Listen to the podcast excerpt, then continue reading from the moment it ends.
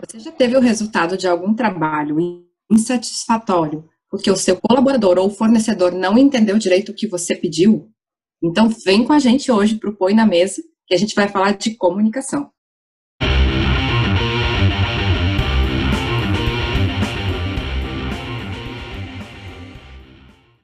Olá! Muito bom dia, boa tarde, boa noite a todos que estão nos ouvindo. Bom dia, boa tarde. Fiquei pensando o que era que eu dizia. É oi. Sejam bem-vindos ao episódio de hoje. Hoje a gente vai falar de um tema que todo mundo pensa que sabe, que conhece, que é simples, mas que na verdade gera uma confusão, né? Que é a comunicação. Então, muitas vezes a gente, quando a gente fala em comunicação, eu me lembro do, de uma brincadeira de criança que era o telefone sem fio, né? Quem não conheceu a, a brincadeira, talvez conheça a expressão que onde uma pessoa falava algo no ouvido da outra, e aí ela ia, cada uma ia passando a mensagem, né? E quando chegava lá no fim, normalmente o resultado era completamente diferente. Você lembra disso? Sim. Sim, eu adorava brincar. Nossa. Tem cara de que é. você mudava as frases no meio do caminho, Lili. ah, tá. Mas só que a mudança nunca é proposital, né, Tiago? Só se tu mudava, mas eu. Os que eu participava nunca era proposital, aí todo mundo achava engraçado, né? Porque, na verdade, como, uh, a comunicação não é o que, o que a gente está passando, né? E sim o que o outro entende. Ela é muito mais pro lado do outro. E isso acaba gerando confusão, porque dependendo do que eu disser aqui para vocês, cada um tem um filtro, né? E isso pode gerar confusão, mágoa, a pessoa pode interpretar diferente. E aí, como é que a gente pode trabalhar isso, né? Eu vejo que no empreendedorismo, uh, também nas empresas, enfim, uh, e na vida pessoal também, se a gente prestar atenção, muitas vezes uh, acaba se gerando conflitos, tipo, de dois segundos, ou a pessoa fala uma frase, em um segundo já, já tem briga, né? Ou já tem todo mundo se espinhando. E isso acontece porque cada um tem um seu filtro, sua bagagem. É o que está dentro Verdade. dela, né? É, tem muito a ver com o que está dentro da pessoa, né? É, eu acho que nessa questão ainda do, do filtro tem muito como a pessoa fala, né?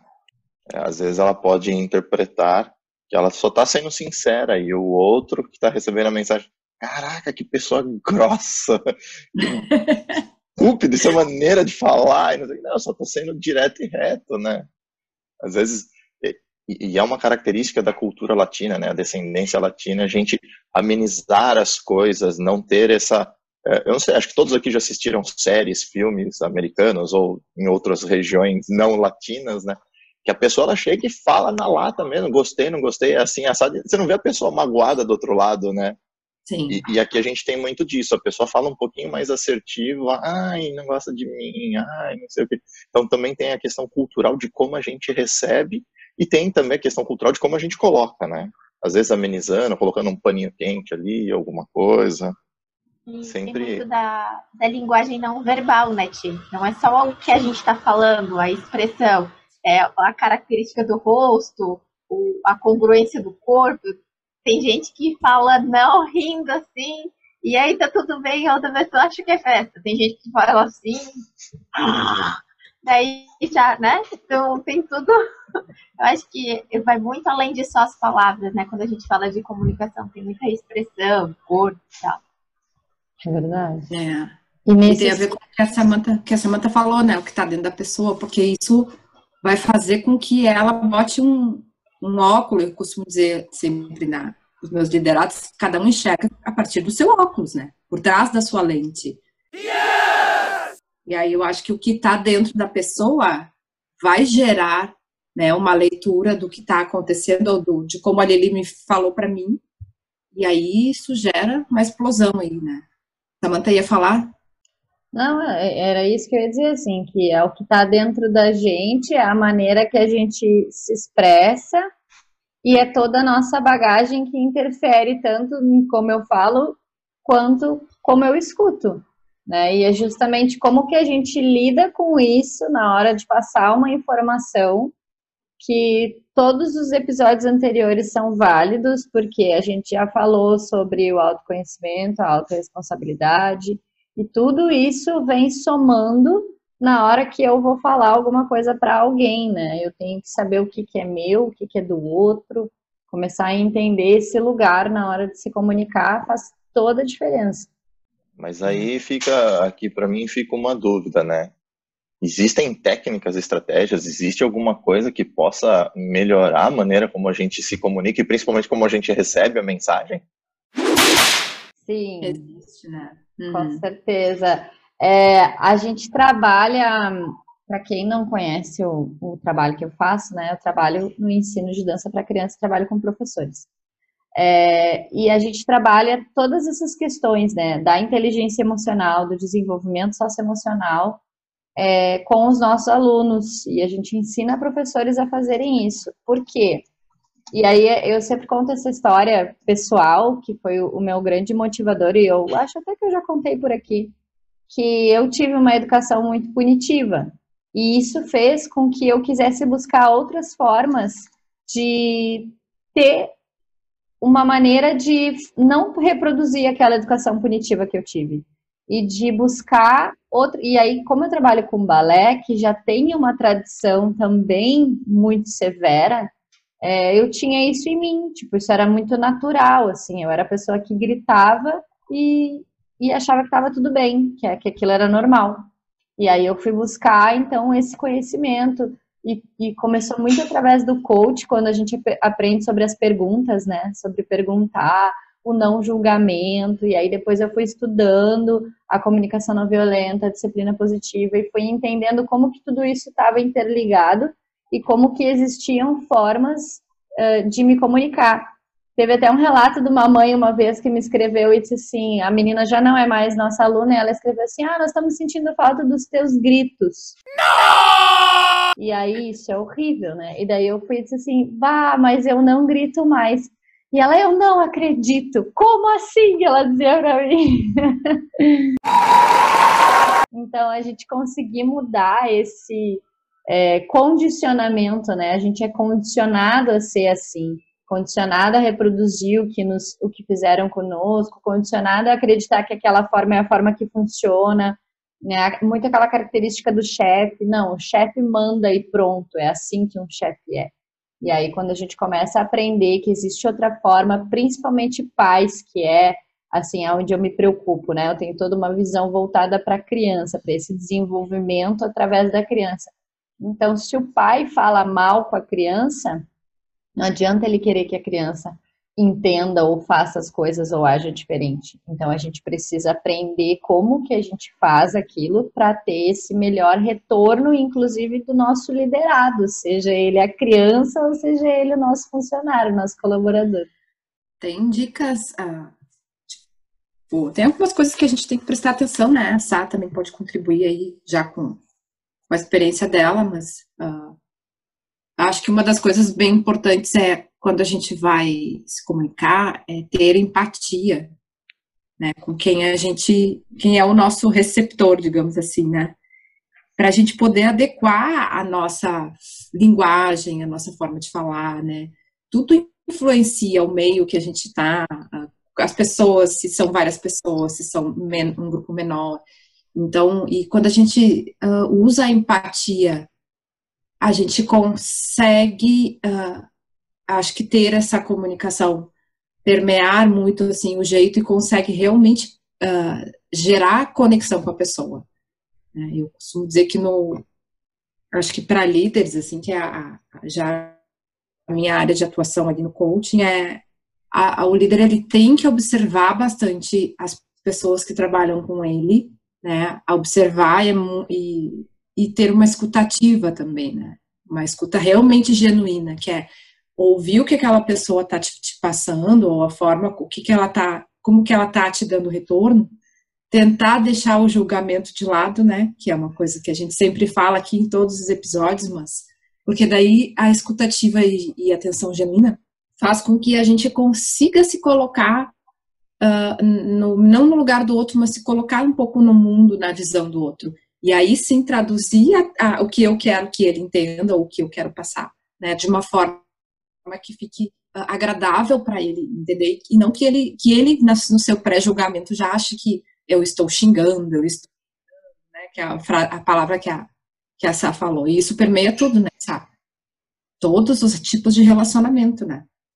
Exatamente. Uma coisa que para mim, é, dentro da comunicação, faz muito sentido também, inclusive em relação a líderes, eu acredito que a Sá também deve é, usar isso. É a questão do óbvio, né? É que pra gente, a gente acha, ah, não, você não precisa falar porque tá muito óbvio, tá escancarado, mas tá pra quê, né? Às vezes, e eu brinco muito com as pessoas, porque assim, às vezes elas, uh, os meus clientes às vezes dizem, ah, tá, mas isso não precisa falar, porque isso aqui é óbvio. É óbvio pra quê, né? Qual é a vivência que eu tô falando? Dentro da, dentro da, da tua área, sabe? Como que funciona isso, assim? Já que tu é mais, mais especialista nessa área da comunicação, como que você, tu enxerga isso? É, eu estudo essa questão, né? Eu acho que uh, a gente pode especificar mais ainda, né? Eu sou especialista na área da comunicação é, dos relacionamentos, da comunicação, principalmente entre pais e filhos, entre professores e alunos. Assim. E essa relação, né, ela é muito importante porque, por exemplo, os pais, eles acham muito que tudo é óbvio para as crianças.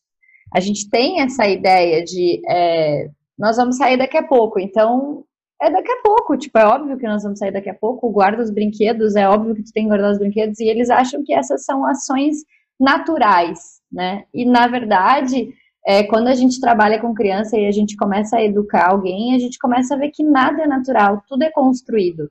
A gente acha que fazer um círculo, por exemplo, eu cansei de ver prof de, de maternal ali, dois, três anos, achar que, ah, vamos dar as mãos, vamos fazer uma rodinha, e que as crianças vão automaticamente fazer uma rodinha. Não, fazer uma rodinha é algo que a gente aprende me parece meio bobo, mas é, eu preciso aprender essas pequenas coisas. Então, imagina isso do ponto de vista do, do se comunicar, né?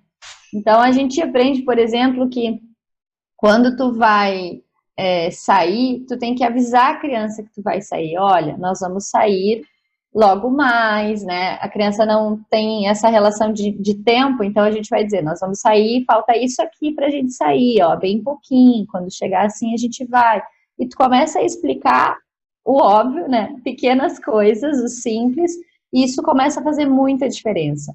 E quando a gente entende isso, a gente entende isso nos relacionamentos, a gente começa a entender isso que quando eu tô com outra pessoa também, né?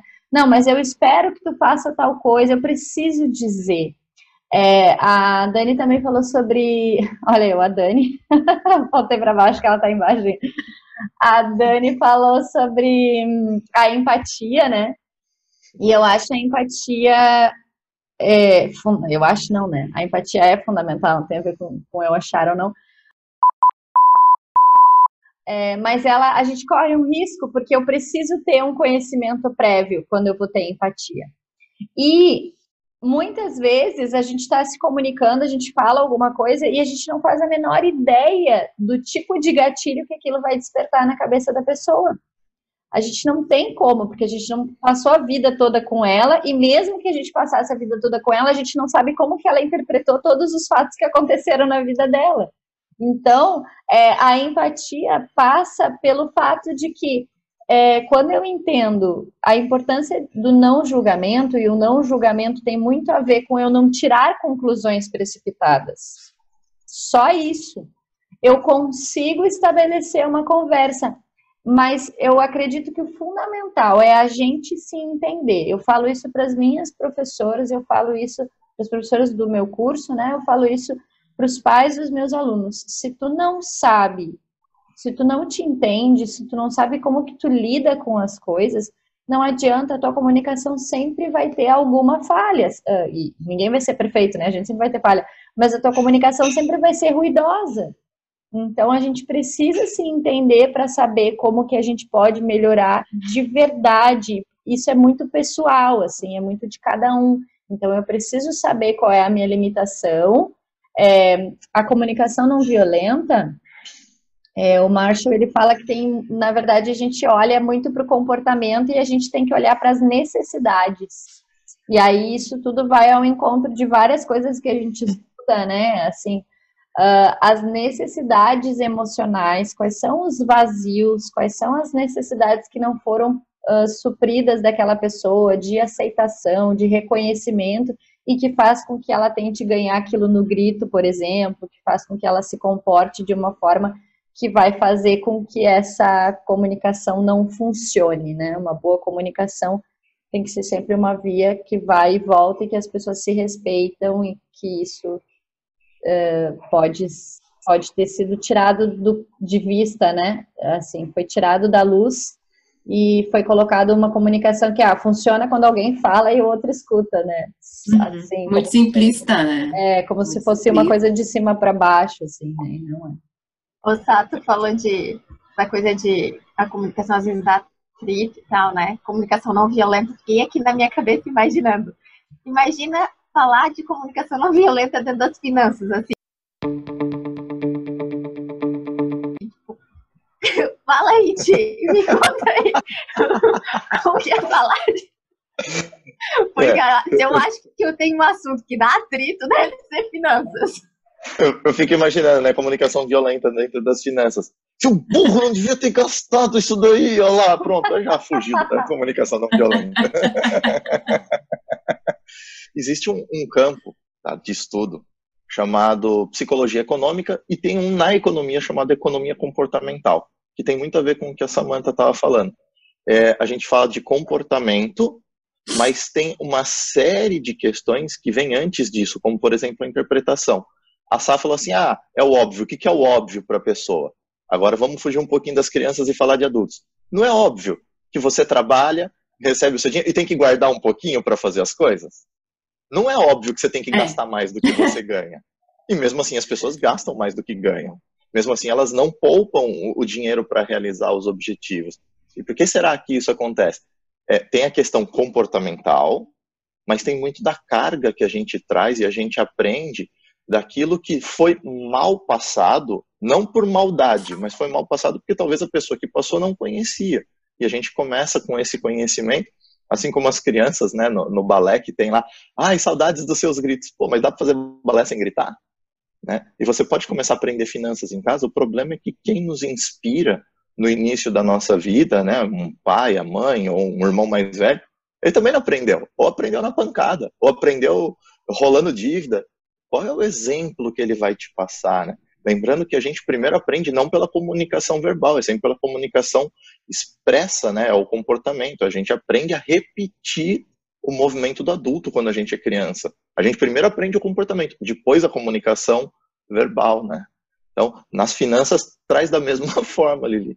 É, e, foi uma brincadeira, tá? Porque aí eu também não consigo. Quando fala para mim comunicação não violenta, eu entendo que, claro, é uma brincadeira, mas não é só xingar e agredir verbalmente, né? É a maneira como você coloca as palavras. É, nas finanças faz sentido mas é, para mim ainda é um assunto muito novo, comunicação não violenta. É uma coisa, para mim, pouco explorada, tanto nas finanças quanto na minha vida.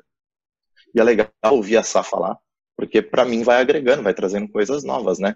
Adorei o exemplo, ah, tá faltando só isso daqui, quando chegar aqui a gente vai sair. Putz, pra que falar de relógio? Sim, por isso que as crianças ficam cinco vezes perguntando, já chegou? Já chegou? O carro tá andando? Como assim? É óbvio que a gente não chegou, o carro tá andando. E a gente é quem não viu isso aqui, o isso aqui, corre lá no YouTube pra olhar. o burrinho do Shrek me inspira. E agora, já chegou? Já chegou? E agora, já chegou? e aí a gente vai ao encontro de uma coisa que a gente fala bastante aqui também, que é até lá naquele dia que a gente trabalhou os sabotadores, naquele episódio que a gente trabalhou os sabotadores, né? O que que te irrita? Porque o que te irrita, na verdade, não é a criança perguntando várias vezes se já chegou. O que que no fundo tá te irritando ali? Né? O que te irrita não é o teu colaborador não fazer o que tu pediu. O que que no fundo tá te irritando ali? É tu achar que tu não tem valor, é tu achar que o que tu falou não foi o suficiente, e aí tu vai entrando para um mundo que o problema tá, o problema entre aspas, claro, tá em ti.